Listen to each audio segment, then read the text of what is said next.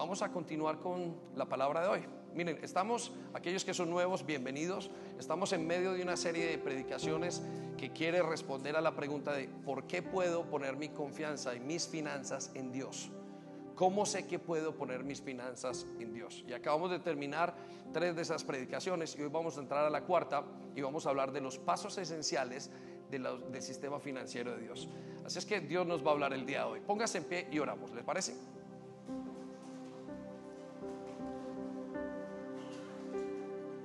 Usted quiere escuchar más de estas predicaciones, están allí en, el, en nuestra página web y en nuestra ccaylondon.com y en nuestra página de YouTube también. Muy bien, cierre sus ojos. Invito a que cierre sus ojos, tranquilo. Espíritu Santo, muchas gracias.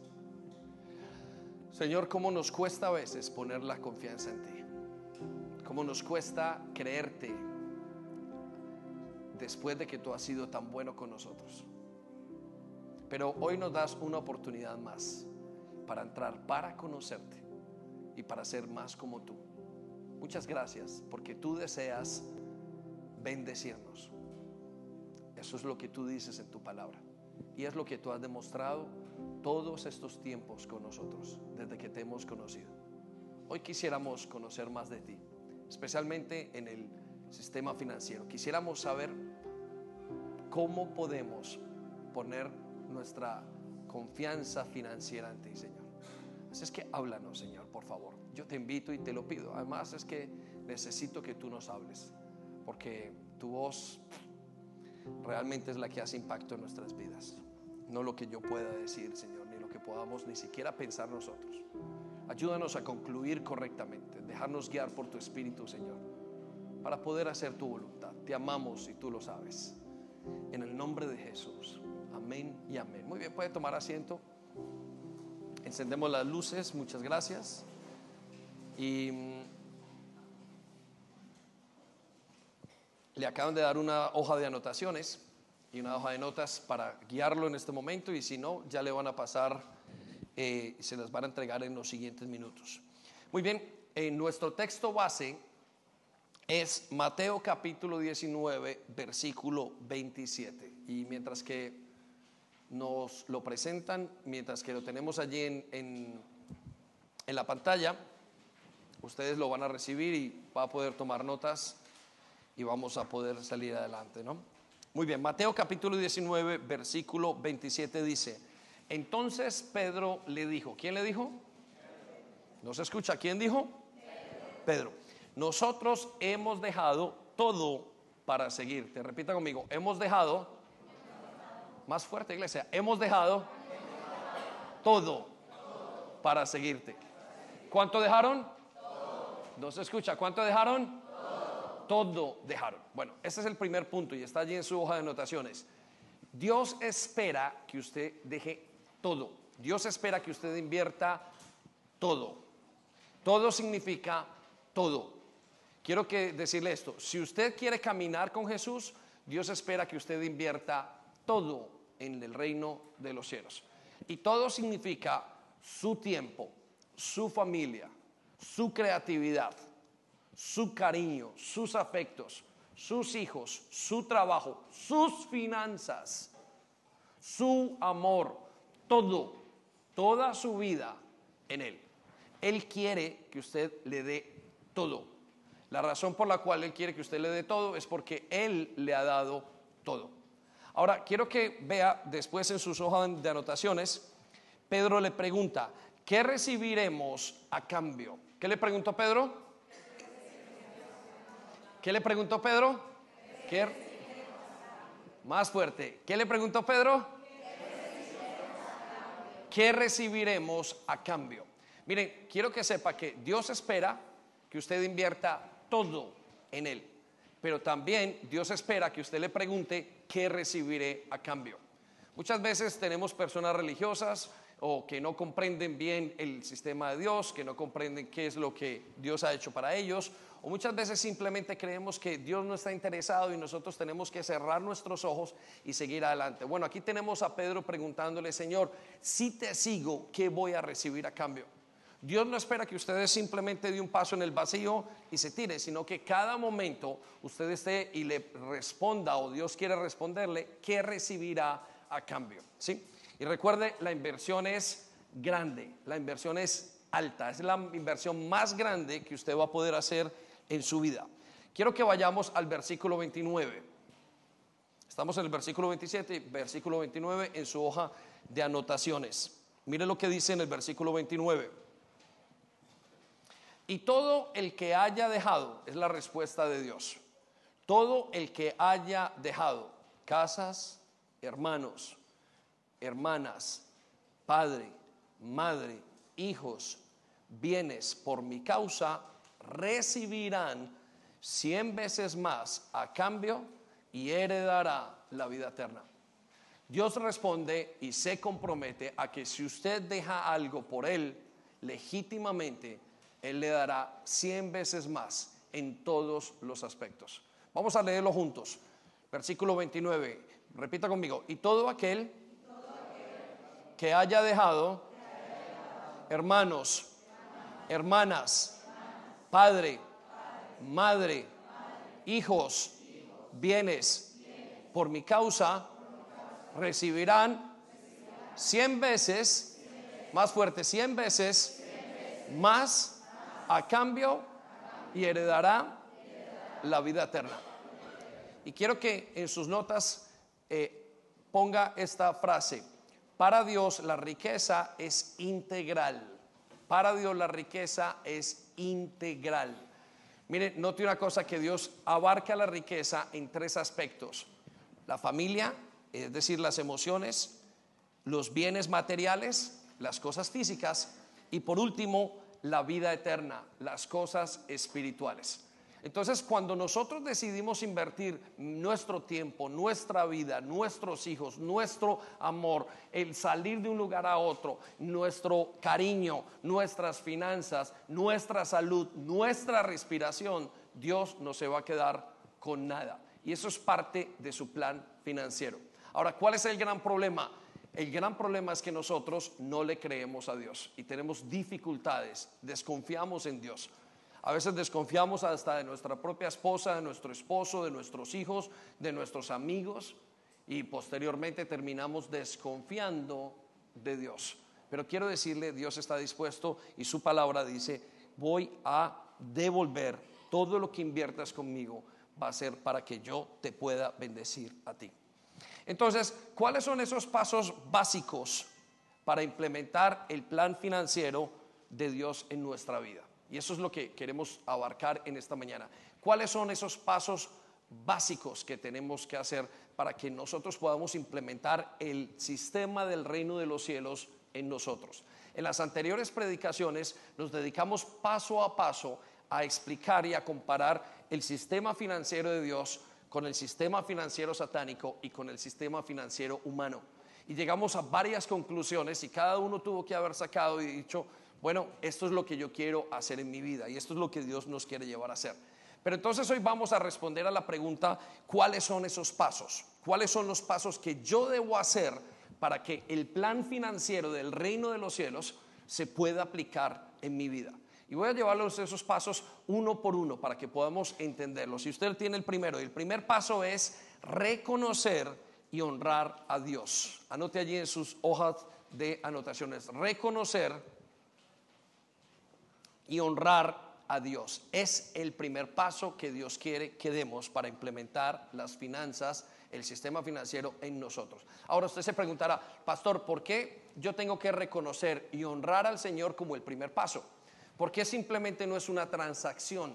Simplemente, ¿por qué yo no simplemente le doy a Dios algo o por qué Dios no me da a mí simplemente porque yo soy merecedor de todas las cosas? Bueno, porque la relación con Dios a nivel financiero y en todos los aspectos es basada en confianza y es basada en la relación en que Él y yo tenemos. Pero usted no puede relacionarse con Dios si primero usted no le reconoce como quien es Él. Y segundo, si no le, si no le honra como es quién es el Señor. Y vaya conmigo al libro de Proverbios, usted tiene allí sus anotaciones, en el capítulo 3, versículo 5.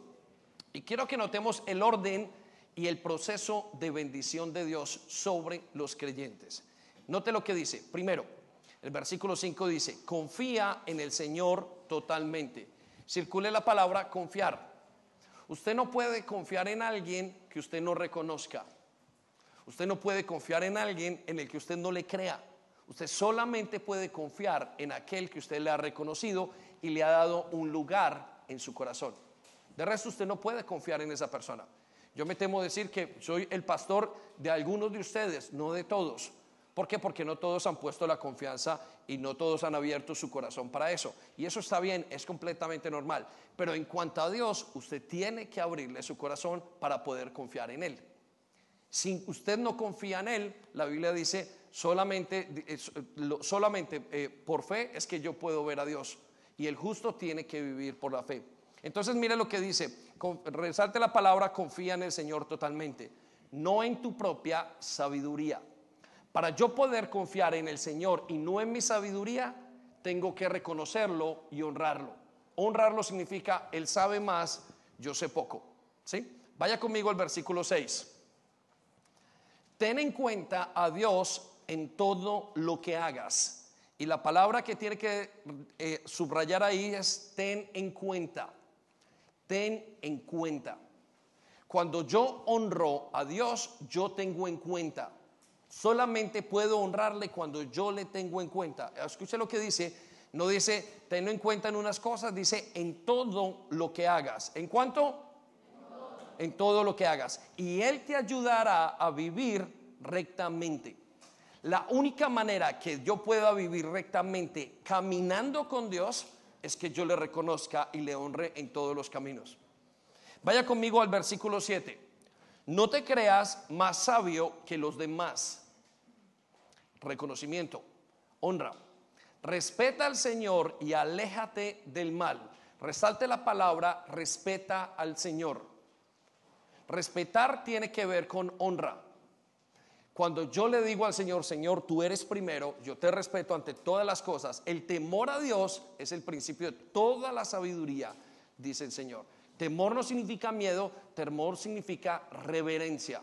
Señor, pienso primero lo que tú dices. Ahora, note lo que dice en esa siguiente parte, y aléjate del mal, versículo 8, pues eso será como medicina para tu cuerpo y como un refresco para tus huesos. Honrar al Señor ya trae una bendición. La bendición de tener y de recibir eh, medicina al cuerpo, refresco para nuestros huesos. Es parte de ese proceso.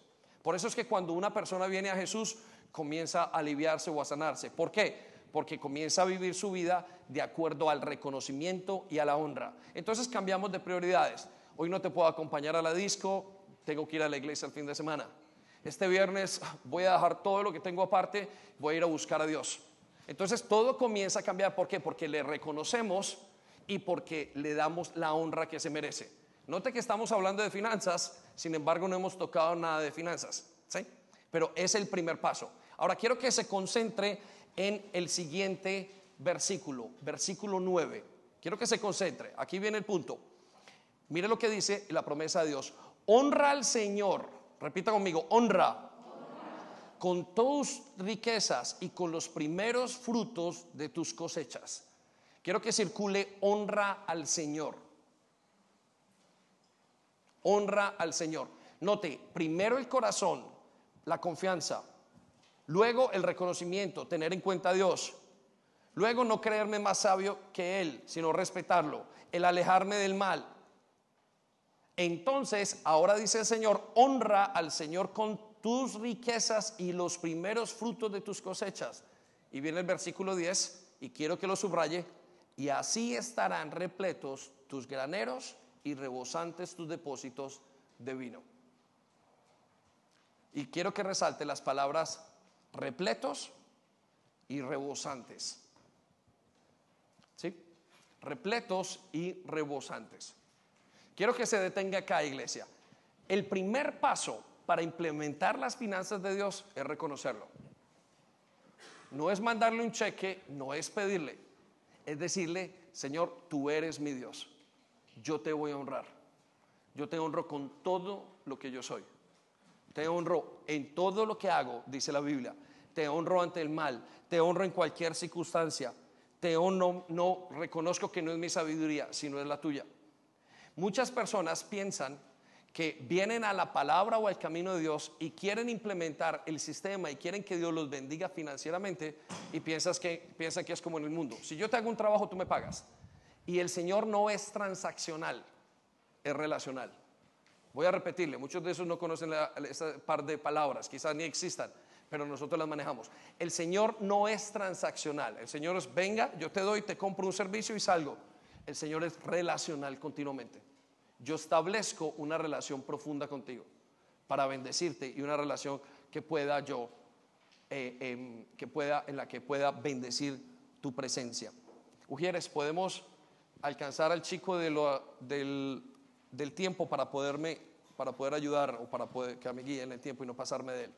Muy bien, entonces el primero es reconocer y honrar a Dios. Ese es el primero de todos. Segundo, segundo paso, construir una relación con Dios. Entonces, quiero que se detenga en reconocer, ¿está usted reconociendo a Dios en su vida? Y quiero que piense en qué aspecto lo reconoce. Quizás usted lo reconozca en su casa, quizás usted lo reconozca en su vida eh, marital, pero quizás no lo reconozca en sus finanzas, quizás no lo reconoce en su sexualidad. Y quiero decirle esto, en el área donde no reconocemos a Dios, Dios no es nuestro Señor. ¿Sí? En el área que nosotros no reconocemos a Dios, no le creemos.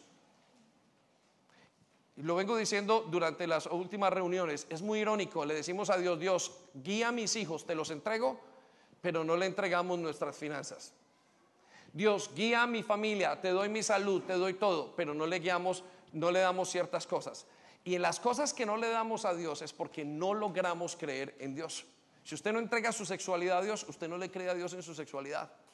Si usted no entrega su matrimonio, usted no le cree a Dios en su matrimonio. Si usted no le entrega a Dios en su vida laboral, su vida ministerial, usted no cree, pero es lo mismo en su vida financiera. Dios espera que usted lo entregue todo. Pastor, todo, todo. ¿Puedo dejar mis hijos por fuera? No. ¿Puedo dejar mi sexualidad por fuera? No. ¿Puedo dejar mis finanzas por fuera? No. ¿Puedo dejar mi trabajo por fuera? No. Dios camina con todo o sin nada. ¿Quién dice amén? Dios camina con todo o sin nada. Entonces, lo primero que tengo que hacer es reconocer a Dios. Pero la segunda parte que tengo que hacer es construir una relación con Dios. ¿Por qué construir una relación con Dios?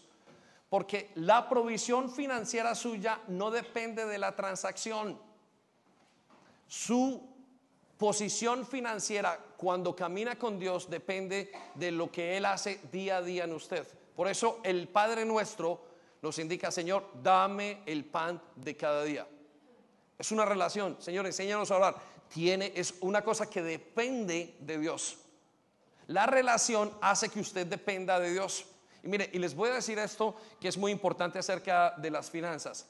Lo importante no es recoger las finanzas y acumularlas. Lo importante es qué va a hacer usted con esas finanzas. Yo encuentro gente que me ha dicho, pastor, yo he hecho, mire, uy, he trabajado como un burro. He ahorrado esto, mandé este dinero a mi casa, hice esto y no tengo nada. He encontrado que dice, gente que dice, he hecho de todo, he trabajado y tengo mis cuentas llenas sin embargo, soy un miserable y un infeliz en mi matrimonio. Hay gente que hace de todo y no logran tener, no logran sacarle el partido a lo que tienen. ¿Por qué? Porque se trata de sabiduría, no se trata de recoger. Se trata de saber utilizar lo que Dios nos da. Y eso solamente puede conseguirse a través de una relación. Si usted desea implementar el sistema financiero de Dios en su vida, necesita someterse a la relación de la oración y la búsqueda de, la palabra de Dios. Y usted va a poder ver lo sobrenatural de Dios o simplemente la provisión normal de Dios. Mire, la semana pasada tuvimos a un evangelista súper, súper guapo en su ministerio.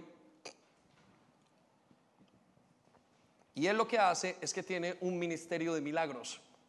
Em, este hombre, Dios le ha dado en medio de muchas circunstancias, eh, encontró a alguien y en medio de una oración, él contaba la semana pasada, que Dios le regaló, siempre he orado, Señor, yo quiero que mis hijos y mis hijas, él vive en Honduras, un lugar eh, eh, donde, em, em, pues como todo Sudamérica y como Hispanoamérica, el, acceso al dinero es, muy limitado y muchas veces difícil. Y él decía, Señor, yo quiero que mis hijas, que tienen 6 y 8 años, creo que es lo que tienen, puedan tener eh, asegurada su escuela y su, em, y su educación hasta la universidad. Y él cuenta de un milagro en que se encuentra con un hombre y Dios a través de una administración le dice el hombre, voy a darte todo lo que tus hijas necesiten para que tú vivas en él. ¿Sí? Quiero que piensen en ese milagro. Ese milagro no nace de su trabajo. Ese milagro no nace de su persuasión sobre otros. Ese milagro nace de haber orado, de haber tenido una relación. Es en la relación con Cristo donde nosotros tomamos las decisiones, hago esto o no hago lo otro. Por eso es importante que usted tome una relación correcta con Dios. Si usted no pone la base de honrar a Dios primero y reconocerlo en todo, ponerlo a Él primero, y la segunda base, tener una relación con Dios, no va a poder implementar el sistema financiero en su vida. Porque usted va a depender de lo que Dios le diga diariamente, ni siquiera de lo que Dios le diga a través de su pastor. Es decir, Señor, cojo este trabajo o no lo cojo, invierto aquí o no invierto aquí. ¿Cuántas personas de acá todavía tendrían sus casas que enviaron a su familia si le hubieran preguntado, Señor, Señor, ¿es esto lo que tengo que hacer? ¿Cuántos de ustedes, algunos que invirtieron en negocios, todavía tendrían el negocio o todavía tenían su inversión si le hubieran preguntado, Señor, por favor, ¿cuántos de ustedes no se hubieran separado si le hubieran preguntado al Señor, Señor, ¿es esta la persona? ¿Cuántos de ustedes no hubieran perdido un hijo si hubieran dicho, Señor, no es esto lo que tengo que hacer? ¿Cuántos de ustedes y de nosotros no nos estaríamos en este momento en un pecado, en una situación difícil, atrapados por la sexualidad o por cualquier otro tipo de adicción, si no le hubiéramos preguntado Señor, Señor, ¿qué es lo que quieres? Y ese qué es lo que quieres solamente se puede hacer de rodillas, solamente se puede hacer en oración. Por eso muchas personas creyentes no logran implementar el plan financiero de Dios porque no quieren depender de Dios. Y hay que depender para implementar las finanzas de Dios. Vamos a ver lo que dice Proverbios capítulo 30, versículo, versículo 7. Escuche lo que dice. Oh Dios, te ruego dos favores. Hágale el circo a esa palabra, dos favores. Concédemelos antes de que muera. 8 Versi, primero, ayúdame a no mentir jamás. Segundo, no me des pobreza ni riqueza. Repita conmigo, pobreza, ni riqueza. Y quiero que circule esas dos palabras. Ahora, note lo que viene después del versículo. Dame solo lo suficiente para satisfacer mis necesidades. Miren, un día, lo recuerdo mucho, vino un pensamiento y les conté, digo, si me ganara como pastor y hiciera la lotería, no que la haga, nunca la he hecho, no sé ni cómo me la iba a ganar si no la compró. Pero pensé, digo, si me gana la lotería, haría 10 iglesias, bien guapas, bien bonitas.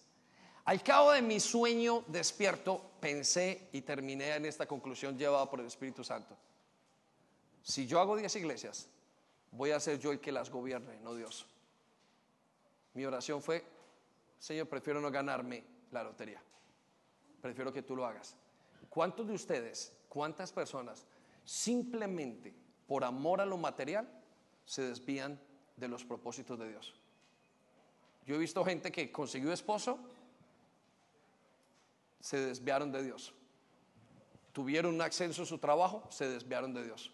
Dios los bendijo con un ministerio, se desviaron de Dios. Dios los bendijo con comodidad, se desviaron de Dios. Dios los bendijo financieramente, lo, se desviaron de Dios. Por eso la oración de David en este momento es una oración en de dependencia. Señor, no me des mucho, Padre, tú sabes cuánto necesito. Y eso solamente usted lo puede averiguar en su vida. Quizás ustedes, hay alguno aquí que pueda vivir con mil al mes y no puede vivir con más porque quiere vivir y apartarse de Dios y no puede tener 20 mil al mes. Quizás hay otros que pueden tener tres mil al mes. Quizás hay otros que tengan que vivir solamente con menos. Quizás hay otros que puedan tener 5 mil al mes y continuar siendo fieles con Dios. Quizás hay gente que tiene que tener sus finanzas malas porque son muy orgullosos y no dependen de Dios. Entonces, ¿cómo saber qué tanto puede usted tener? Solamente depende de la relación que usted tenga con Dios. Por eso, la segunda manera, el segundo paso para implementar las finanzas de Dios es tener una relación con Dios. Dios, háblame, Dios, yo te busco. Tú me busco, tú me hablas, Señor, tú me dices.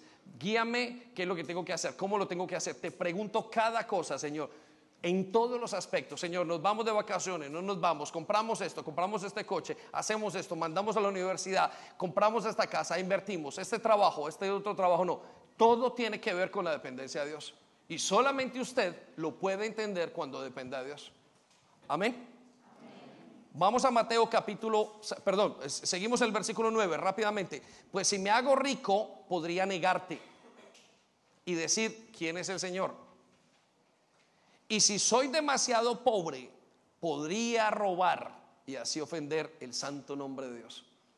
Y usted sabe que es así. Entonces, ¿cómo se regula eso en el plan financiero de Dios? Solamente en oración y en la búsqueda de la relación con Dios. Dios, ¿qué quieres que yo tenga? Dios, afíname para que yo pueda tener más. El otro día había un hombre y sus pastores oraron por él. Es un hombre que tenía una empresa de odontología y orando por él, el muchacho pasó de tener una cantidad como mil y estaba muy mal, había llegado al ortodoxista, todo, a pasar a ganar como siete mil. Y, antes de eso, él le pidió a su pastora que orara. Él dijo, pastor, ahora porque tengo esto y ese negocio. Y yo, vale, voy a orar para que te bendiga Dios. Pero con el tiempo se fue olvidando.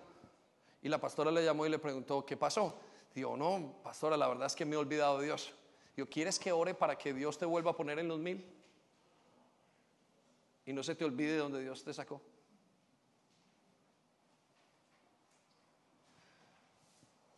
Ahí lo dejo, amén. Entonces, tiene que ser basado en una relación. Por eso Mateo 6:33 nos dice, busquen el reino de Dios primero. No lo tienen ustedes allí algunos, pero yo se los digo acá, busquen el reino de Dios primero. Primero busco al Señor y mire lo que dice, y todo lo demás, y lleven una vida justa y se les dará todo lo que necesiten. En pocas palabras, usted lo ha escuchado, busquen el reino de Dios primero y todo lo demás vendrá añadido. ¿Qué quiere decir? Tenga una relación firme con Dios primero y Dios va a resolver el resto de cosas. Porque es a través de la relación. Entonces, ese es el segundo paso. El tercer paso, rápidamente, vaya conmigo. Aprenda a dar como un estilo de vida. Repita conmigo, aprenda a dar como un estilo de vida. Y quiero decirle que dar es la esencia de Dios. Y quiero decirle que si usted quiere estar e implementar el sistema de Dios en su vida, usted necesita aprender a dar. Repita conmigo, dar. Dar. En todos los aspectos de su vida. Y le voy a decir esto. Dios dio a su Hijo unigénito por usted. Todo lo que usted haga con Dios tiene que dar. Todo. Usted no puede andar con Dios y no dar. Es imposible, Dios no lo acepta, no funciona. Mire, le voy a decir, en, eh, Pedro, tienes que dar perdón. 70 veces 7 tienes que perdonar. ¿Quieres caminar conmigo? 70 veces tienes que perdonar. 70 veces 7. El apóstol Juan, tienes que dar amor a las demás personas, dar amor. En, de finanzas, den y se les dará. En lo material, den lo que tienen y se les dará lo suyo en hospitalidad, abran sus hogares, abran su corazón. En lo espiritual, Dios tanto amó Dios al, tanto amó Dios al mundo que dio. En lo eclesiástico y en la iglesia te dan, tenemos que darnos a nosotros mismos. Gálatas 4:15 dieron todo por amor a ellos. Aquella persona que tiene que caminar o que quiere caminar con Dios va a tener que dar. Si usted no está dispuesto a dar caminando con Dios, quiero decirle, Dios no caminará con usted. Porque el principio de Dios es dar. Continuamente Dios está dando. Note lo que dijo. Jesús vino, sanó, dio. Estuvo con el pobre, dio. Caminó, no, no dijeron, ¿me, vas, ¿me pagas si vienes? No. Sin ningún interés, todo fue dando, dando, dando. Y es la vida del cristiano. Si usted no está preparado para dar, no está preparado para caminar con Cristo. Quiero que vaya conmigo a su libro, de, a sus notas y diga, mire lo que dice en 2 Corintios 12, versículo 15. Con gusto me desgastaré, repita conmigo, me desgastaré por ustedes. Y también gastaré todo lo que tengo, aunque parece que cuanto más los amo, menos me aman ustedes a mí. La vida cristiana tiene que ser dando. Y Pablo está diciendo, me desgastaré por ustedes me desgastaré, gastaré todo lo que tengo. La persona que quiere caminar con Cristo tiene que dar todo lo que tiene.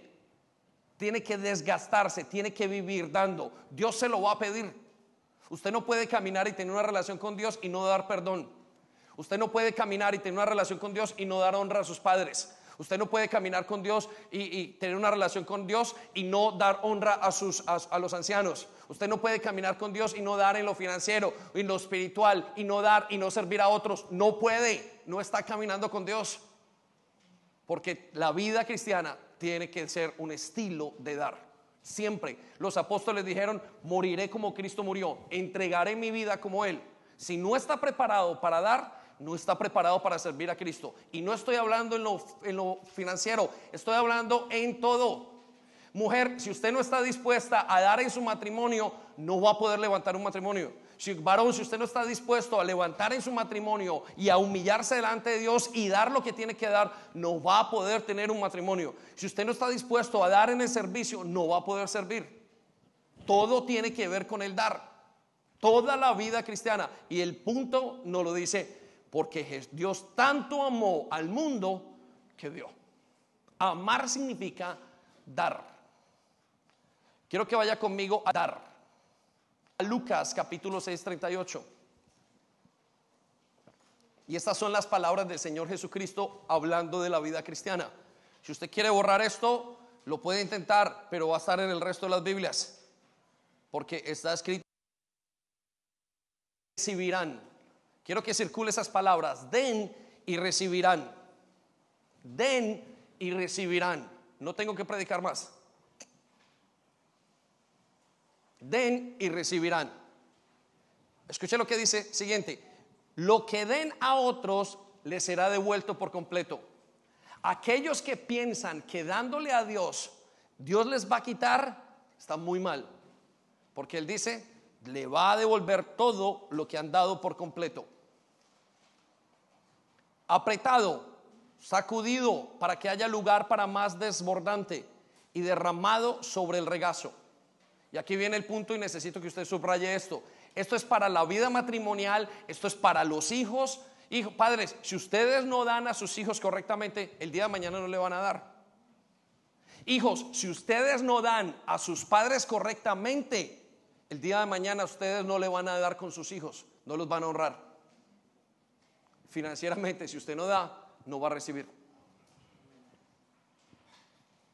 Amén.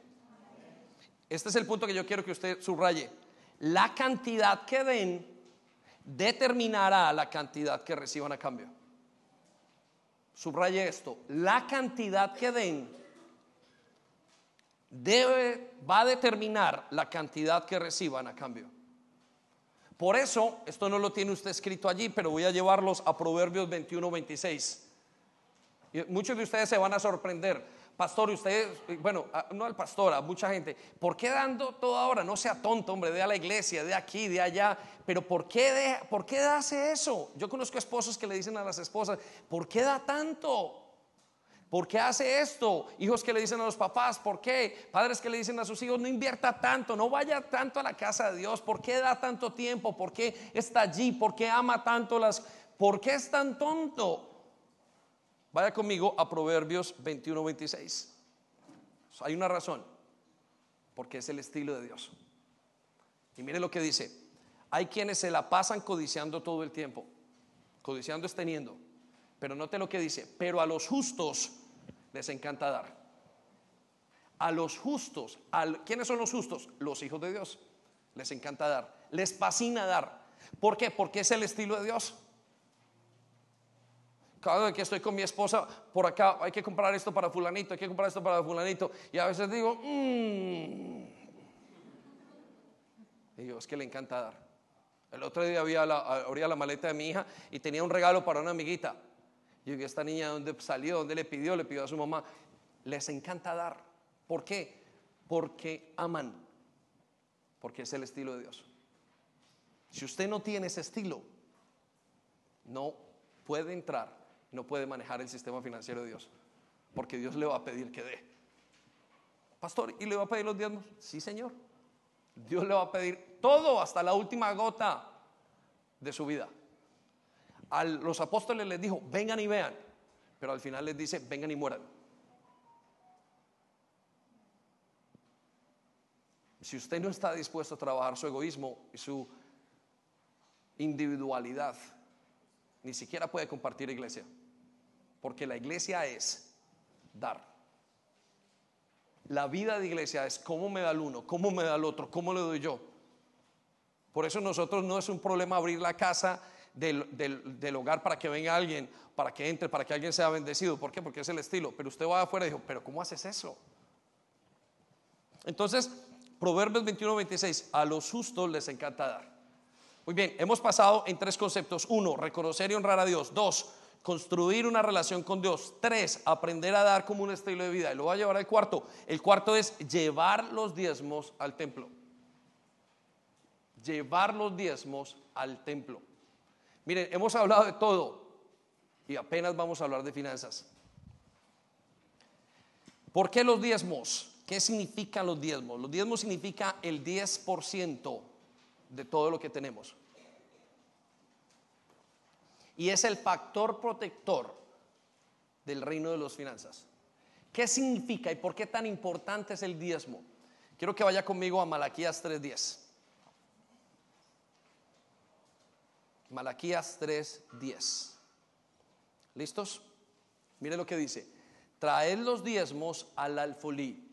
El alfolí es el lugar donde se recibe la ofrenda en la iglesia, donde se reciben los diezmos. Pero note la siguiente palabra y quiero que la subraye, la siguiente frase. Y haya alimento en mi casa. Repita conmigo, haya alimento. Más fuerte, haya alimento en mi casa. La razón por la cual nosotros tenemos, y la Biblia nos habla de los diezmos, es porque Dios quiere que haya alimento en su casa. Ahora, ¿qué alimento se refiere? Se refiere a alimento espiritual.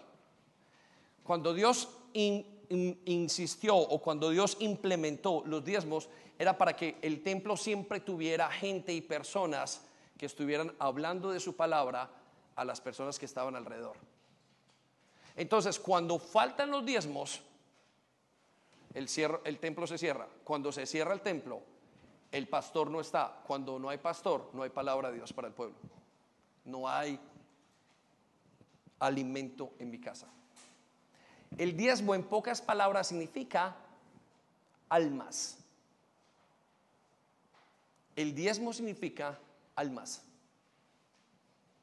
Y es para que los pastores vivan.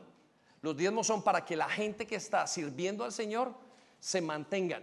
De otra manera ellos tienen que salir y tendrían que salir en el tiempo que nos dice la palabra de Dios, tendrían que ser agricultores, tendrían que ser soldados y volvían.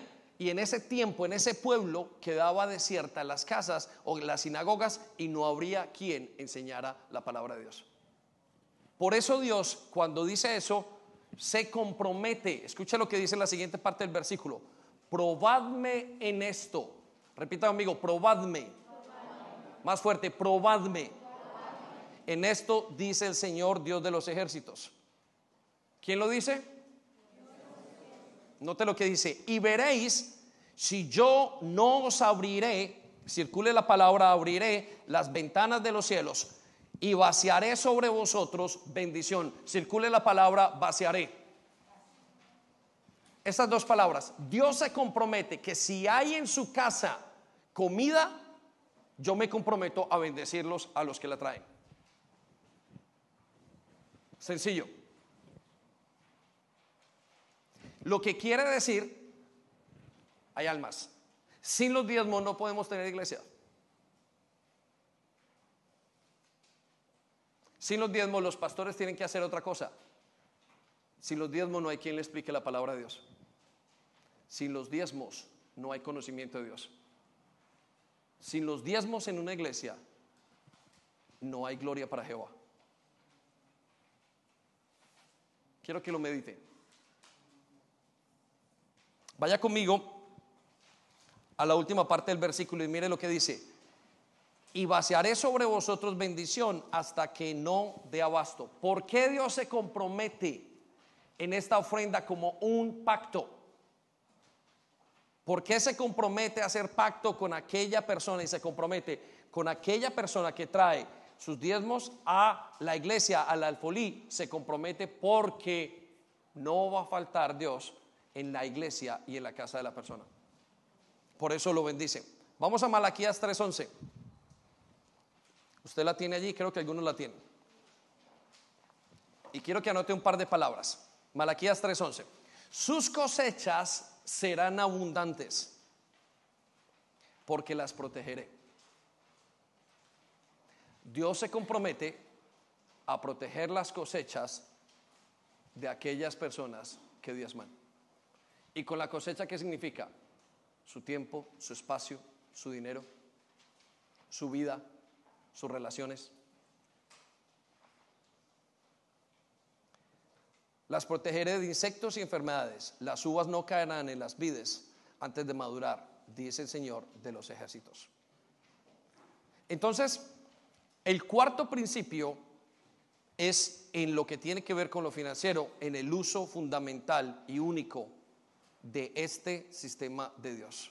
Ahora lo quiero llevar al quinto sistema, al quinto paso. El quinto paso es practicar la ofrenda. Y quiero anotar algo muy importante. Voy a anotarlo y voy a mencionarlo en este punto. Practicar la ofrenda significa el factor multiplicador del reino de los cielos. Y es lo que marca la diferencia entre una iglesia, un pastor, un creyente, en todas las personas. ¿Sí? Y es lo que multiplica lo que nosotros tenemos. Voy a, quiero decirles esto. El diezmo es obligatorio para el creyente. Es decir, todos tenemos que dar la misma cantidad. Mi hija acaba de diezmar 20 peniques y yo acabo de diezmar 200 libras. ¿Quién está dando más? Los dos estamos dando completamente igual. Porque cada uno está dando el porcentaje que Dios le pide que dé. ¿Qué es lo que hace que yo tenga y pueda multiplicar? Es la ofrenda. La ofrenda es lo que marca el corazón de cada una de las personas. Si es generoso, si no es generoso. Es lo que usted da, porque usted lo da de sí mismo. Usted ya hace lo que es obligatorio y la ofrenda es algo que usted da encima. Y no se puede dar una cosa sin la otra. Vamos a 2 de Corintios capítulo 9, versículo 11. Escuche lo que dice. Ustedes serán enriquecidos en todo sentido para que en toda ocasión puedan ser generosos. Quiero que resalte la palabra para que puedan ser generosos. Resalten en este momento. Dios le da, y dijimos en el principio, es para que yo, Dios me da para que yo dé. Cuando yo invierto ese concepto y digo, Dios me da para que yo retenga, yo no estoy practicando el sistema financiero de Dios. Entonces, ¿para qué me da Dios? Para que yo pueda ser generoso. ¿Sí? Esa es la razón por la cual una persona ofrenda o la base. Escuchen lo que sigue después de esto. Y para que por medio de nosotros la generosidad de ustedes resulte. Quiero que señale la palabra resulte en acciones de gracias a Dios.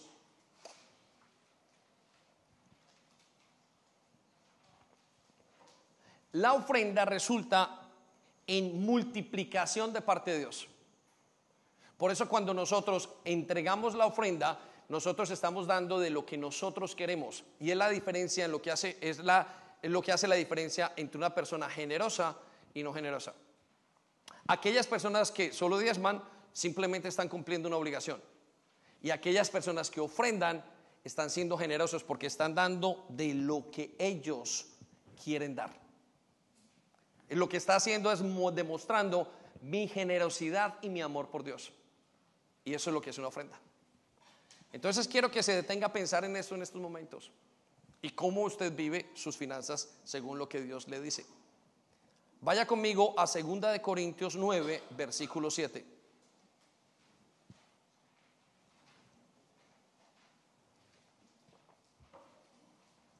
Mire lo que dice. Cada uno debe decidir en su corazón cuánto dar. La ofrenda es un acto voluntario. La ofrenda en una persona es lo que demuestra su generosidad y es un acto voluntario. ¿Usted quiere saber qué tan generoso es? Revise su ofrenda.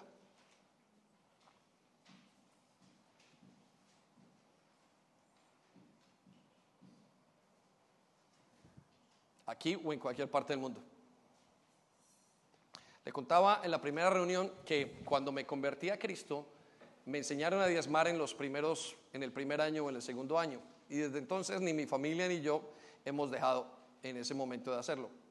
Y luego Dios nos llamó al pastorado muchos años después. Pero en medio de ese eh, trayecto yo entendí por revelación lo que significa el diezmo. Y comencé a insistirle a mi mamá. A tal punto de mi insistencia que en un momento dado mi mamá y yo terminábamos diciendo, no podemos hablar del tema. Bueno, yo lo dejé. Pasó tiempo, ella regresaba allá y vino y nos visitó unos cuatro o cinco años después. Nosotros ya éramos pastores. Y recuerdo que entramos a la casa de una señora de la iglesia que eh, tenía problemas con sudar, con su corazón, y ella comenzó a criticar a los pastores. Y, recuerdo que al comenzar a abrir esa conversación de crítica y de todas las cosas, ya se levantó la señora, siendo una señora católica, le dijo, un momento, señora. Y todos nos quedamos mirando, la Sandy y todos los que estábamos en la mesa, y dijo, desde que yo diezmo, mi vida ha cambiado. Pero si habíamos peleado por el tema, mamá. ¿Usted cómo diezma? Y yo, mire, yo me voy a la iglesia católica, de donde ella es, y voy a la casa cural, a la secretaría, y le entrego a la secretaria mis diezmos cada mes de todo lo que yo hago.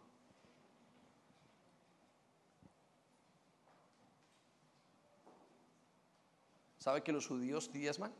En Alemania hay lugares donde el diezmo y la ofrenda la sacan de los bueyes o de los, ¿cómo se dice? De los sueldos de los empleados. ¿A qué iglesia va usted? Inmediatamente la envía. El diezmo y la ofrenda son dos factores que multiplican el dinero o que lo protegen. El diezmo en su caso lo protege y la siembra lo multiplica. Ahora mire lo que dice, no den de mala gana ni bajo presión, porque Dios ama a la persona que da con alegría. El sistema financiero de Dios es un sistema que no es bajo presión. Por eso las personas nuevas no se preocupen. Hoy quizás es una lección con ustedes. Pero las personas antiguas saben a qué se refiere Dios con eso. Dios está tratando con nuestro corazón. Muy bien, lo voy a llevar al siguiente punto, el siguiente paso. El paso es sembrar por las necesidades. Estamos viendo pasos para los pasos básicos para implementar el plan financiero. Primero, reconocer y honrar a Dios. Segundo, construir una relación con Dios. Tercero, aprender a dar como un sistema de vida. Cuarto, llevar los diezmos al templo. Quinto, practicar la ofrenda. Lo voy a llevar el sexto. Sexto, sembrar por las necesidades. Repita conmigo, sembrar, por las necesidades. Y quiero que me acompañe al capítulo 2 de Corintios, perdón, al segundo libro de Corintios, capítulo 9, versículo 8. La siembra es uno de los aspectos que nos ayuda a tener provisión sobrenatural en varios aspectos. Dios nos ha dado a nosotros lo que se llama la siembra y la cosecha. Miren, todo el sistema financiero, que todo el sistema humano naturaleza es construida bajo el mismo concepto. Lo que yo siembro, recojo. Si siembro una semilla de naranjas, ¿qué recojo? Un árbol de naranjas. Si siembro eh, eh, mm, manzanas, recojo manzanas. ¿sí? Todo lo que yo siembro, si siembro en el sistema financiero satánico, si siembro drogas, ¿qué recojo? Muerte. Por eso las personas que tienen y, que han estado, por ejemplo, en medios como las drogas y toda esa cuestión y las han sembrado, siempre recogen en sus hijos o drogadictos o muerte. Y, así en todas las cosas. Nosotros podemos sembrar lo positivo o lo negativo, pero en el sistema de Dios la siembra abre lo sobrenatural para un milagro. Por eso yo conozco gente que ha dicho, mire, en este caso, tuve una hermana llena de cáncer, cogió una siembra y la llevó a un sitio y dijo, siembro tanto dinero porque quiero que Dios haga un milagro en la vida de esta persona. ¿Sí? Les voy a contar un caso muy, muy, muy especial. Lo sembró en, una, en una em, charity o en una cuestión de eh, liga contra el cáncer, algo así. Pero quiero decirles esto. Eh, ah, tuvimos en la iglesia un momento donde había algunos jóvenes que se querían casar. Y en la iglesia hacíamos algo que se llamaba tiempo para dos, donde invitábamos parejas. Muchos de ellos vinieron con la intención, Señor, voy a darte mi tiempo para servir a parejas, porque quiero casarme algún día. La siembra lo que hizo fue, lo que invirtieron, lo recogieron. ¿Por qué? Porque todo lo que el hombre siembra, eso recoge. Pero quiero decirle esto, igual es en su casa. Si usted no siembra en sus hijos, en sus padres, lo que decíamos anteriormente, si usted no siembra respeto a sus padres, usted va a recoger irrespeto de sus hijos cuando crezcan. ¿Estamos? Si usted no siembra honestidad en su hogar, usted va a recibir deshonestidad. Si usted siembra deshonra en su casa, lo que usted recibe es deshonra en todas partes. De la misma manera, en el plan financiero de Dios, lo que yo siembro, yo lo recojo en muchas partes. Solo que nosotros podemos escoger, escoger qué tenemos que sembrar. Y esto ya no se trata solamente de la iglesia, se trata de lo que yo pueda hacer en todas partes para cualquier necesidad. Bueno, vamos al segundo libro de Corintios capítulo 9, versículo 8 para que usted lo entienda. Dice, Dios puede darles a ustedes con abundancia toda clase de bendiciones. Resalte la palabra puede. Dios va a suplir, Dios puede hacer todos los milagros que usted necesita en su vida, o los que Él quiere que usted haga y los que usted pueda sostener. Ya le dije que a lo mejor usted no pueda recibir un millón de libras, en un millón de libras usted se pierde. ¿Sabe que el 98% de las personas que se ganan la lotería terminan endeudadas? ¿Lo sabía o no? ¿No? El 98% de las personas que se ganan la lotería terminan mal. Porque no tenían carácter para sostenerla.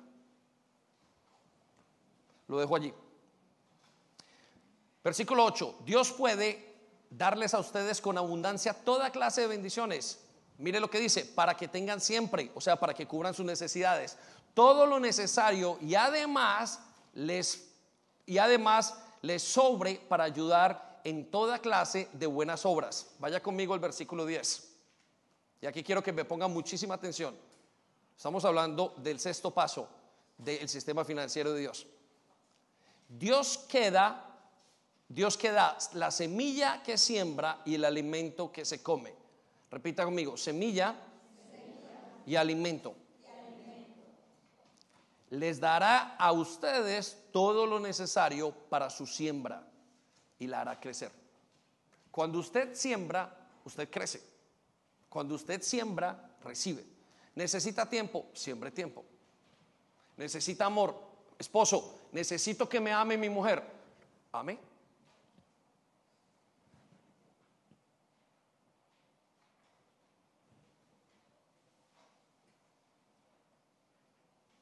esposa necesita amor, siempre respeto. ¿Cuál es su necesidad? Tiene que sembrarla. Ese fue el medio que Dios hizo. ¿Cómo iba a sostenerse el hombre? Dice la Biblia que mientras que dure la siembra la cosecha y la tierra y el pan esté sobre esta tierra, Dios todavía estará con nosotros. ¿Por qué? Porque fue el sistema que le dio Dios para que ellos vivieran. Les dio la semilla. ¿Quieren comer? Siempre y que es lo que usted y yo hacemos todo el día. Por eso usted trabaja para recoger un sueldo. Lo que pasa es que no lo hemos llevado como el sistema espiritual del sistema financiero de Dios para nuestras necesidades más abundantes. Por eso es que una persona, como les mencionaba, a la hermana le dio cáncer, ella sacó dinero y se lo dio a una compañía de cáncer, o a una compañía, no, a, a una charity, eh, Cancer Research o alguna de estas cosas. Y cada una de esas cosas es por esto, por esto, por lo otro, por lo otro. Yo soy, yo soy consciente de que lo que yo recojo al día de hoy lo ha sembrado mi mamá. Toda la vida. Esa señora hacía un mercado y otro mercado para, para una persona. Tenía una viejita todos los días en su casa. Siempre hacía algo, siempre, siempre tuvimos una persona en la mesa. les quiero decir esto, nunca nos faltaron las invitaciones. Como iglesia sembramos y nunca nos falta la provisión y nuestra gente crece.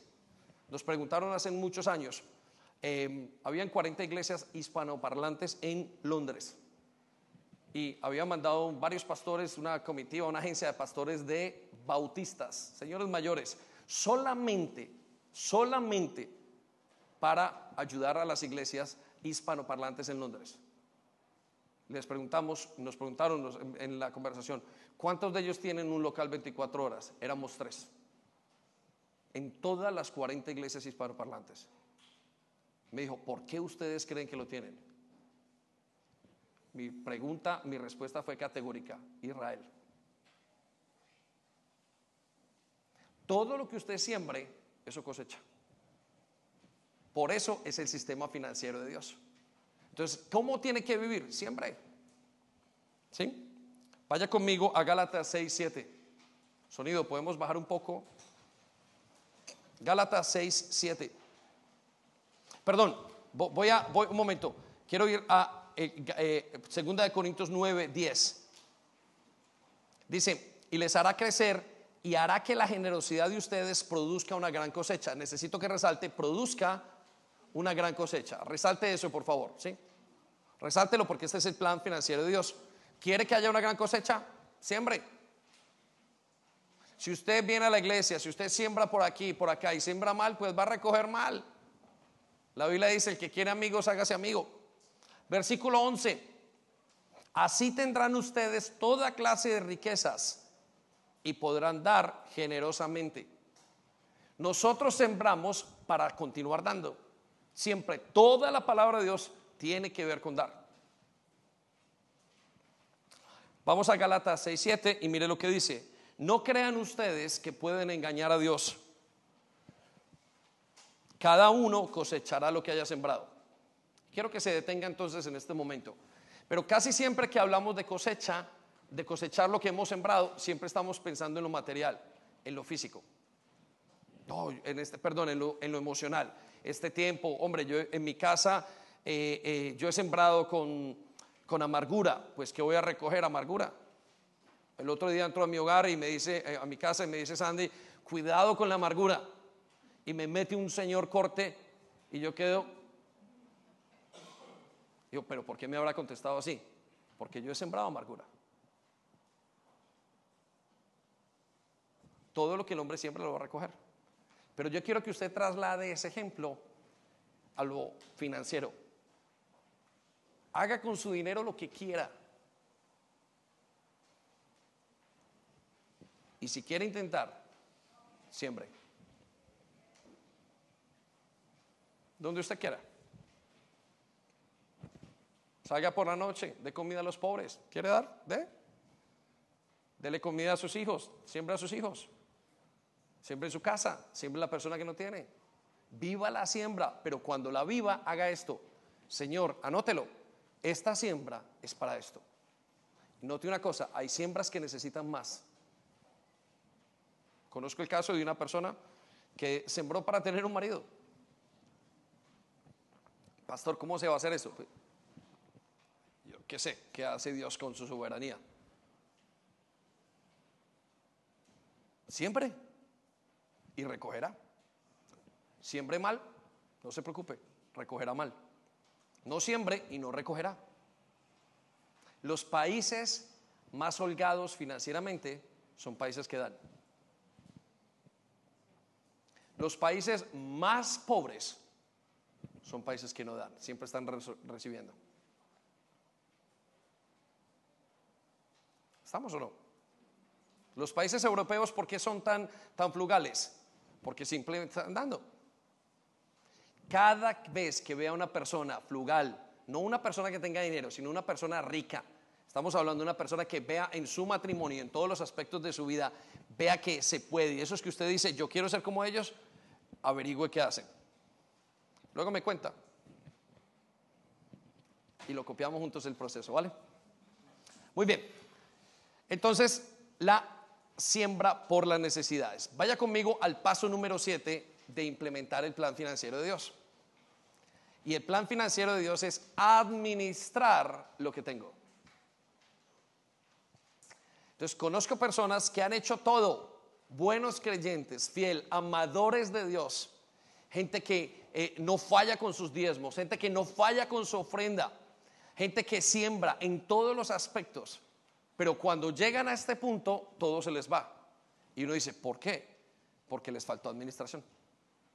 Y esto es muy común en los creyentes. Por eso nosotros tenemos un curso de finanzas de cómo tener libertad financiera. Y es demasiado práctico. Lo que hace es enfocarse en administrar. ¿Sí? Entonces quiero que piense en este momento, quizás es el paso que le falte, administrar. No es lo que usted hace, es cómo lo administra. Y el problema está en este. Quiero decirle esto. El problema está en el que usted no administra bien porque usted siente que es el dueño. Y no porque usted entiende que usted es un administrador. Y ese es el problema de muchos. Como es un administrador, usted tiene que dar cuentas. Y quiero que sepa esto, usted le va a tener que dar Dios cuentas de su vida sexual.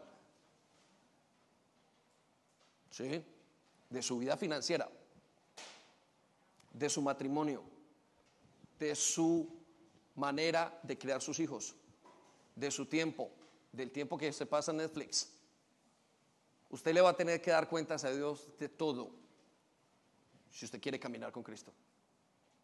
Usted tendrá que entrar en la presencia de Dios y Señor, ¿qué hago yo gastando en ropa todo el día? Señor, ¿qué hago yo con mis decisiones? ¿Por qué escojo mal? Señor, ¿qué hago yo con mis emociones? ¿Por qué respeto a mi esposa? Señor, ¿qué hago yo con mis hijos? ¿Por qué les dejo hacer lo que les da la gana? Todo le tendremos que dar a Dios de cuentas en nuestra vida. Todo porque somos administradores, incluidas sus finanzas. No crea que sus finanzas escapan. Si el banco ve su statement, también lo ve Dios. Y su extracto bancario dice quién es usted y quién soy yo. Si hay una cosa clara en nuestro extracto bancario, lo que dice para dónde vamos, la realidad de donde dicen nuestras cuentas, ahí dice si mentimos, si no mentimos, si hacemos, si no hacemos el extracto bancario habla de todo lo que somos nosotros, porque donde está el tesoro, ahí está nuestro corazón. Y este corazón está directamente conectado con el bolsillo. Y usted lo sabe. Lucas capítulo 16, versículo 9. La administración es necesaria en el sistema financiero de Dios, porque Dios le va a pedir cuentas. Quiero que vaya conmigo al versículo 9 y dice así, Aquí está la lección. ¿Aquí está qué? ¿No se escucha? ¿Aquí está qué? Usen sus recursos mundanos para beneficiar. Usen, quiero que circule la palabra use, tiene que ver con administración. Para beneficiar a otros, para dar. Todo lo que Dios le ha dado es para dar. Mis hijos son dados para dar. Mi matrimonio es para que otros lo vean y puedan ver. Mi servicio en la iglesia es para darles a ustedes. Mi talento de predicar la palabra de Dios es para darles. ¿Sabe que Nick Ferrari tiene, eh, Nick Ferrari es el, conductor periodista de la LBC, de la LBC, y, tiene eh, asegurada su garganta, sus cuerdas vocales, por si un día tiene un accidente, una situación, por cientos y miles de libras, sino que son millones, para poder ganar. ¿Sabe cuánto es el seguro mío? Lo que yo invierto en el Señor. Todo lo que tenemos es para darle. Hoy había personas a las siete y media de la mañana preparándose para darles a ustedes. Esa hoja que usted tiene en la mano la prepararon esta semana, toda la semana, para dársela a usted. Todo es para darles. ¿Puede usted decir que Dios quiere quitarle? No puede, porque Él se lo ha dado todo. Vaya conmigo entonces al versículo 9. Entonces cuando esas posesiones se acaben, ellos le darán la bienvenida a un hogar eterno. Si son fieles, versículo 10, aquí viene la administración, si son fieles con las cosas pequeñas, serán fieles con las grandes. Si usted es fiel con lo que Dios le ha dado, manéjelo bien, haga la repartición correcta, ahorre, haga lo que tiene que hacer, Dios le dará más. Mire lo que dice, con la responsabilidad, eh, con las cosas pequeñas, serán fieles en los grandes. Pero si son deshonestos en las cosas pequeñas, no actuarán en honradez en las responsabilidades más grandes. Por eso el carácter es tan importante. Seguimos hablando de administración para el plan financiero. No se atreva a meterle al plan financiero de Dios si usted no administra, si usted no cuida lo que Dios le ha dado. Usted no puede tratar lo que Dios le ha dado, su ministerio, su casa, su hogar, su vida o sus finanzas como usted le dé la gana. Aunque usted se crea el dueño del mundo y haga lo que quiere, yo lo sé, usted no sabe. No lo sabemos. Por eso es que terminamos como terminamos. Versículo 11. Entonces, si no son confiables en las riquezas mundanas, en lo físico, si usted no es confiable con su dinero, si usted no es confiable con su hogar, si usted no es confiable con el ministerio, con la pequeña oportunidad que tiene, mire lo que dice, ¿quién les confiará las verdaderas riquezas del cielo? Si usted no es confiable con lo pequeño, ¿quién le va a confiar a usted lo ministerial y lo espiritual? Señor, ¿por qué nunca me hablas? Porque usted no escucha ni a su pastor porque usted no escucha a su papá. Señor, ¿por qué no me alcanzas? Porque usted no está administrando bien su tiempo. Señor, ¿por qué nunca me hablas? Porque su tiempo lo está administrando en placer y en otras cosas. El otro dice, Señor, ¿por qué me hablas? Porque he estado aquí escuchando y esperando por ti. Es que no tiene otra cosa. Lo que hacemos es lo que las consecuencias que recibimos. Y es el sistema financiero de Dios. Vaya conmigo el versículo 12. Y si son fieles con las cosas de otras personas, ¿por qué se les debería confiar lo que es de ustedes? El otro día me decía alguien, pastor, ¿por qué mantenemos la iglesia bonita? Por una sola razón, porque queremos, y yo creo en ese concepto, de que el día de mañana Dios nos dará lo nuestro. Otra es porque los amamos y porque queremos que la gente que está aquí esté bien. Pero, por supuesto, esto lo podíamos tener bien feo. Pero no queremos. ¿Por qué? Porque el día de mañana Dios nos dará lo nuestro. Eso es lo que dice su palabra. Si fueron, si administraron bien lo que no era de ustedes, el día de mañana se les ha dado lo suyo. Cuando le prestan un carro, devuélvanlo con gasolina. Cuando le presten una camiseta, lávela. Cuando usted en su casa mantenga su casa bien, aunque sea rentada para que el día de mañana Dios le diga, mira cómo cuidaste bien esto, te voy a dar lo otro. O no hacemos los padres eso con los hijos. Has organizado bien la habitación hoy, ¿ya? Chaval, vas a recibir esto. Pero aquellos que no son y que son desobedientes, no vas a recibir eso, vas a recibir algo peor.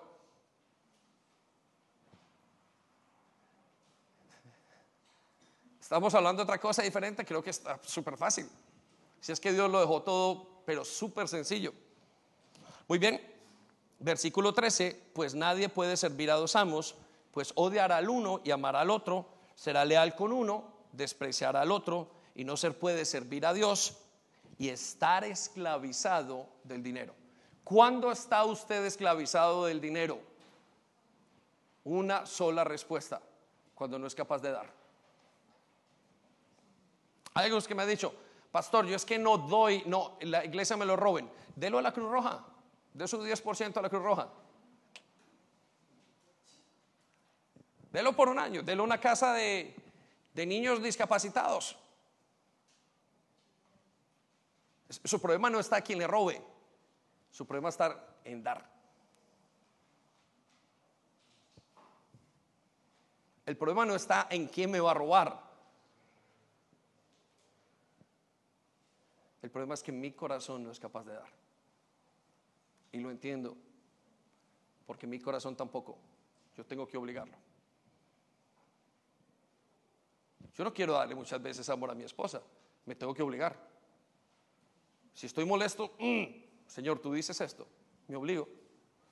Y sé que ella lo hace. Mis hijos no quieren todo el día sujetarse a mí, pero si quieren honrar, tienen que mm, sujetarse. Yo no quiero honrar todos los días a mis pastores, no quiero obedecer a Dios, me tengo que someter. A veces no quiero orar. ¿Y qué hago? Me obligo. Es un problema de decisión. No es un problema de quién me va a robar. ¿Lo escribió? Muy bien. Solo sé que estoy esclavizado cuando puedo dar, con liberalidad. Ocho. Octavo. El octavo paso, y ya vamos a terminar en unos momentos, practicar la justicia. Entonces, he tenido casos, he visto durante todos los tiempos. Pastor, mire, hago todo, he colocado al Señor de primero, eh, tengo una relación con buena y es un creyente, está bien en todo lo que hace. He tenido esto, eh, diezma, trae sus ofrendas, cuando puede siembra, hace todas las cosas, es excelente administrador. ¿Por qué me va mal? Porque no tratas, no, tratas, no tratas a tu mujer bien. La Biblia dice que cuando yo no trato a mi mujer bien, las oraciones nos pasan del techo. Pastor, ¿por qué no, sabiendo que hice todo financieramente, no tratas a tus empleados bien, no les pagas a tiempo, no les pagas los que ellos se merecen? ¿Qué te falta? Justicia. Pastor, no me faltó esto, robas en la empresa. Hago todas las cosas, pero no vives para tu justicia, para la justicia de Dios. Entonces, ¿qué pasa? No recibes y no puedes vivir, no podemos vivir el plan financiero. Y lo voy a llevar a Mateo capítulo 6, versículo 33. Qué bueno es Dios, ¿ah? ¿Amén? Muy bien. Qué bueno es Él. Mateo 6:33 es un versículo que conocemos y es, buscad primeramente el reino de Dios y todo va a venir añadido. Cuando Jesús habla de este versículo, está diciendo, ustedes hablando de los pájaros, de cómo cuida Dios todas las cosas, entonces les da el secreto. El secreto para vivir la provisión de Dios es que busques el sistema de Dios primero, el reino de Dios primero, busque las finanzas en Dios, que tengas dependencia de Dios. Pero la gente se olvida de la segunda parte de este versículo. Por eso todo el mundo cuando lo dicen, busquen el reino de Dios primero y todo será añadido, se les olvida la segunda parte. Dice, busquen el reino de Dios primero y su justicia, entonces todo será añadido. ¿Estamos? Entonces necesito que nos enfoquemos en eso. Pastor, mire, voy haciendo y voy probando en todas estas cosas. ¿Vale? Necesita trabajar su justicia delante de Dios. ¿Necesita hacerlo todo perfecto? No, pero su corazón tiene que estar inclinado a la justicia. Entonces, vamos a ver lo que dice Mateo 6:33. Por lo tanto, pongan toda su atención o busquen el reino de Dios primero. Y ahora quiero que circule la palabra en hacer lo que es justo ante Dios. La justicia tiene que estar. Entonces usted no puede hacer todo esto y tratar mal a su empleado. No puede hacer todo esto y tratar mal a su esposa. No puede hacer todo esto y decir, ya lo hice todo. Recuerde, la relación con Dios no es una transacción, es una relación. El sistema financiero de Dios no es para enriquecerme, es para que yo pueda vivir esta vida dependiendo de Él hasta que me llegue el tiempo de ser recogido por Él.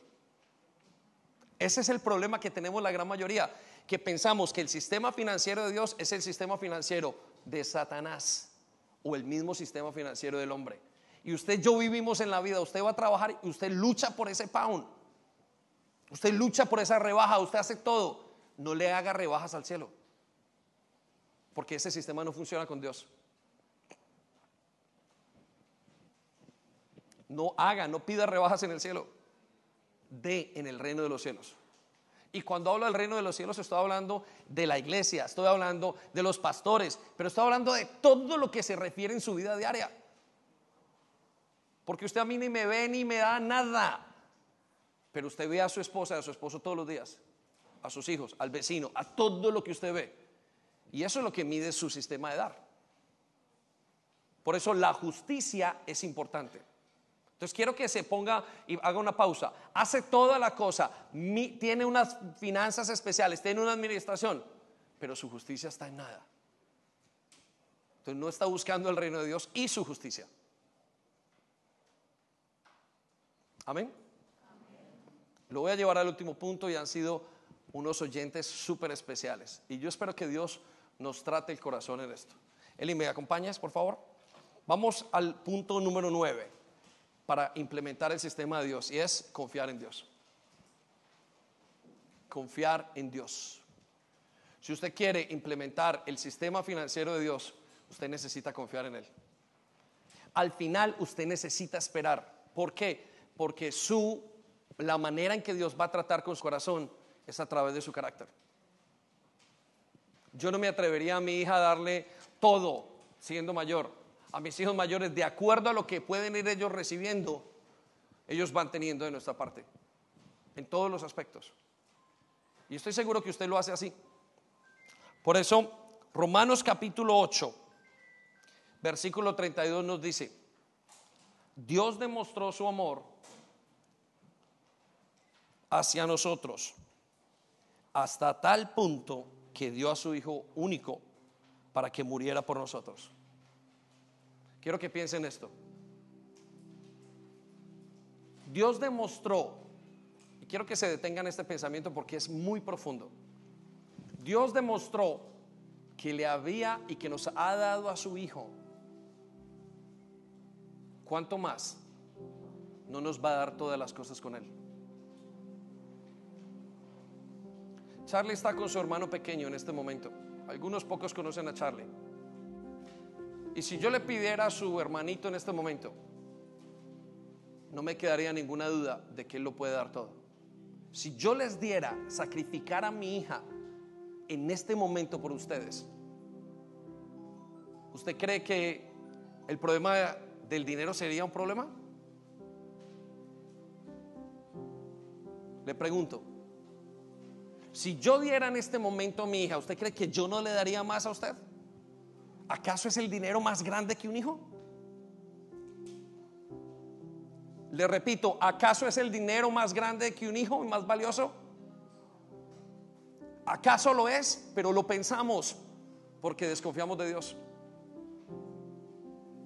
La lucha no es quien me roba.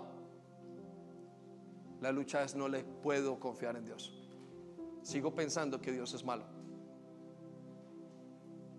Si Dios me dio a su Hijo, mire lo que dice, versículo 32, Dios mostró su favor hacia nosotros hasta tal punto que me dio a su propio Hijo para que muriera por mí. Siendo así, la pregunta es retórica, ¿cómo no nos va a dar junto con Él todo lo que Él tiene?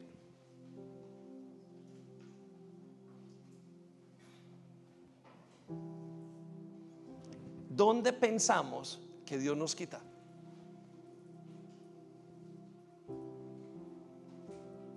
Después de esta explicación, usted no puede decir que Dios le quita.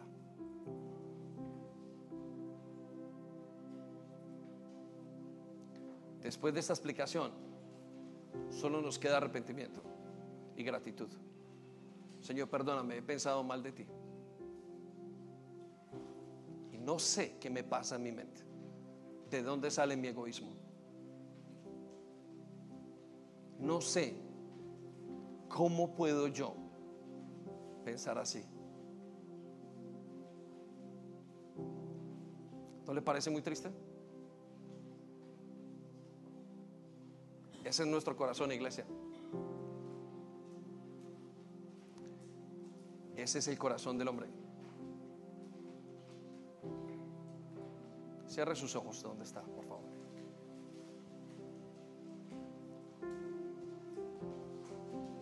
¿Cómo implementar el sistema financiero de Dios? Tengo que reconocerlo, tengo que honrarlo. Tengo que construir una relación profunda con Dios. Tengo que aprender a dar como un estilo de vida. Debo llevar los diezmos al templo. Debo practicar la ofrenda. Debo sembrar en mis necesidades. En las necesidades. Tengo que administrar lo que tengo. He de practicar la justicia. Tengo que confiar en Dios. Espíritu Santo, yo te pido en este momento que nos reveles tu palabra. Señor, no hay nada escondido. Al contrario, has abierto tu libro para nosotros hoy. Y aún, Señor, tienes tu espíritu para decirnos qué hacer y qué no hacer. Y acá estamos, Señor. Somos tus hijos, aprendiendo a confiar en ti. Perdónanos por la ironía de darte nuestra salud, pero no darte nuestras finanzas, de darte nuestros hijos, pero no darte nuestro amor, de darte aparentemente, Señor, lo que tenemos, pero no darte obediencia. Señor, te pedimos perdón. Y nos arrepentimos, Señor, si es posible, en este momento. Endereza nuestros caminos. Te damos muchas gracias por la franqueza que tienes con nosotros. Nos quieres bendecir. Pero nuestro corazón tiene desconfianza, egoísmo, individualismo. Arráncalo, Señor. Arráncalo de nuestro corazón. Yo te pido, Espíritu Santo, que aquel que te esté pidiendo que le arranques la raíz, tú hagas milagros con ellos. Aquel que se atreva a enfrentarse ante el amor a lo material, tú le des una doble porción de tu espíritu. Aquel que quiera creerte, Señor, tú le des evidencias de que tú estás con Él. Aquel que necesite, Señor, tu reaseguranza en estos aspectos, en el nombre de Jesús, tú le traigas bendición. En el nombre de Jesús en el nombre de Jesús. Trae libertad a las familias. Trae libertad emocional y espiritual. Trae libertad a aquellos que lo piden, Señor. Trae libertad a aquellos que te creen en sus familias, en sus hogares. Quita, Señor, las peleas matrimoniales. Vuelve el corazón de los padres a los hijos y de los hijos a los padres. Bendice, Señor, financieramente, que se abran milagros de salud en el nombre de Jesús, que vuelvan los llamados a levantarse, que vuelva aquello que en antaño se nos dio a ser otra vez dado a nuestra vida, que vuelvan tiempos de unción, porque te hemos creído, que vengan tiempos de remuneración, que vengan tiempos de salvación en los hogares. Trae hogares de salvación, Señor. Salva esposos que no se han salvado, esposas que no se han salvado, hijos que están perdidos. Vuélvelos milagrosamente a medida, Señor, que arrancamos de nosotros la codicia y el amor a lo material. Ayúdanos otra vez más a confiar en ti. En el nombre de Jesús. Deje que el Espíritu Santo lo muestre qué es lo que quiere hacer.